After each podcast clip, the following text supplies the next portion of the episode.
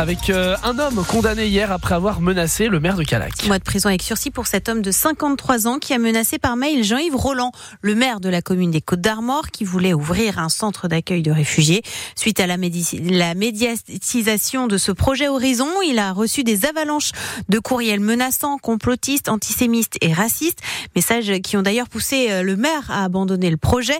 À Saint-Brieuc hier, après son procès, David, seul auteur des faits, des mails qui ont, qui a été retrouvé, s'est excusé, mais a maintenu son idéologie politique complètement abusé sur monsieur le maire. Par contre, sur ce que j'ai défendu, de construire un habitat pour mettre des migrants alors qu'on a des Français qui travaillent, qui dorment dans leur voiture, je trouve ça aberrant. C'est pas une question de racisme ou quoi, aider les migrants. Pourquoi pas? Mais on a combien de gens qui dorment dehors? Ma gamine est étudiante, elle a droit à rien.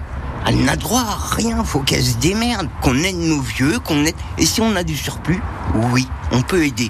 De son côté, Jean-Yves Roland s'est dit satisfait de la peine prononcée et espère qu'elle aura des répercussions. Je voudrais que ce procès marque euh, pour l'ensemble des élus du territoire euh, la fin d'un processus où on peut impunément, derrière son ordinateur, euh, poursuivre, menacer les élus de toute façon. Honnêtement, j'étais malheureux pour lui. Comme il est déjà blessé dans la vie, il est handicapé, il a des gros soucis de santé. On peut être aigri dans la vie quand on est comme ça. Et quand on est aigri dans la vie, on peut avoir des réactions qui sont malheureuses. Je l'ai senti en difficulté, en grosse difficulté. Et le tribunal a également prononcé une peine de 2000 euros de dommages et d'intérêts à verser au maire de Cala qui en fera don au CCAS de sa commune.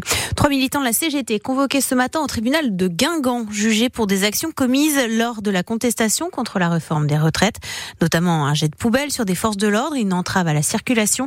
L'intersyndicale appelle un rassemblement de soutien devant le tribunal dès 8h30 ce matin pour exiger l'abandon des poursuites.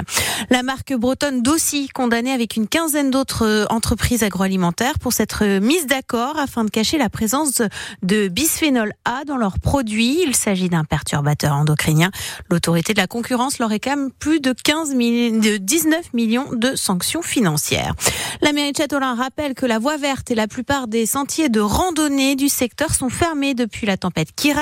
Trop de randonneurs bravent l'interdit alors qu'il reste des arbres et des branches menaçant notamment un câble électrique haute tension.